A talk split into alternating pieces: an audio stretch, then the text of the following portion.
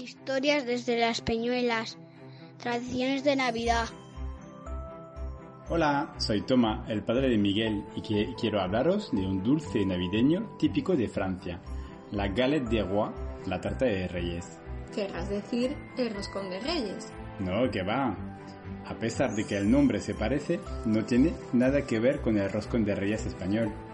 Primero, porque no tiene forma de rosco, sino de tarta. Y segundo, porque está hecho de hojaldre y de una masa de almendras llamada frangipane. Mm, ¿Y a qué sabe? Pues un poco a tarta de Santiago.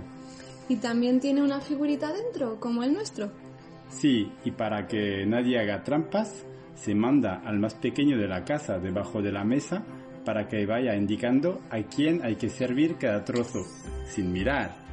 Porque quien encuentre la figurita se pone la corona y se convierte en el rey o la reina del día. Ah, eso sí que me suena. Pero ¿a qué no sabes de dónde viene esa costumbre? Pues la verdad es que no.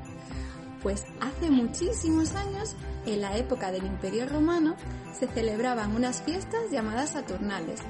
En ellas, y solo por ese día, los esclavos mandaban sobre los amos y los amos debían de obedecer. Se tenía la costumbre de repartir unos panes redonditos con frutos secos que escondían un haba.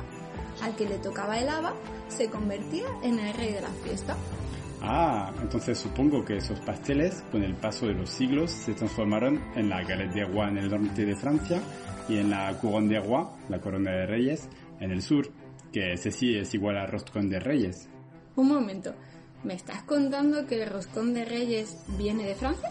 Pues sí, llegó a España en el siglo XIX y se puso de muy de moda. Anda, pues de esto no tenía ni idea. Y como el día 6 de enero no es festivo en Francia, la galette des rois se come el primer domingo de enero. Espera, ¿el día 6 no es festivo? ¿Es que los Reyes Magos no se pasan por Francia? Pues no, es Papá Noel, el Père Noel, que la noche del, di- del 24 de diciembre deja los regalos al lado de los zapatos, bajo el árbol de Navidad, los zapatos de Noel.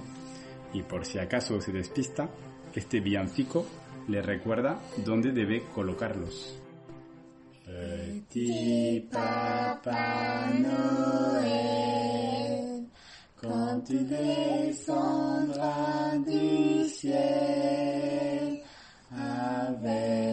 tes jouets familiers, n'oublie pas mon petit soulier. Joyeux Noël! ¡Y feliz Navidad!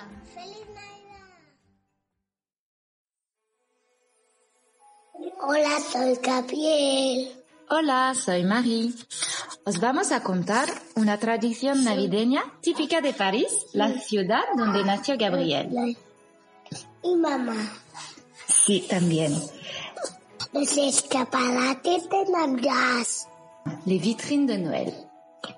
En París hay varias tiendas que llamamos grandes almacenes, grand magasin en francés.